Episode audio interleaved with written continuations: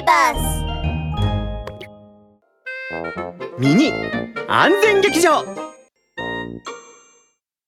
ちゃちゃラブール警部やっと症状が収まりましたよ。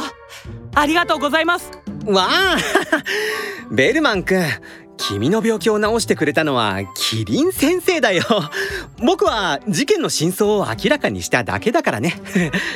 わちゃちゃしかし親戚のおばさんの友達のおじさんの家の隣に住んでいるおばあちゃんのお孫さんはボールプールが大好きなんですよ。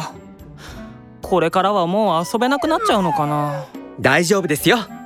綺麗なボールプールで遊べばいいんですから。ラブール警部のワンポイントアドバイス。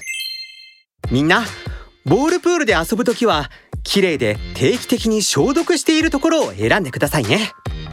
遊ぶときは靴を脱いでゴミはポイ捨てしないように。ちゃんとお店のルールを守って安全に楽しく遊んでほしいんだ。ワン！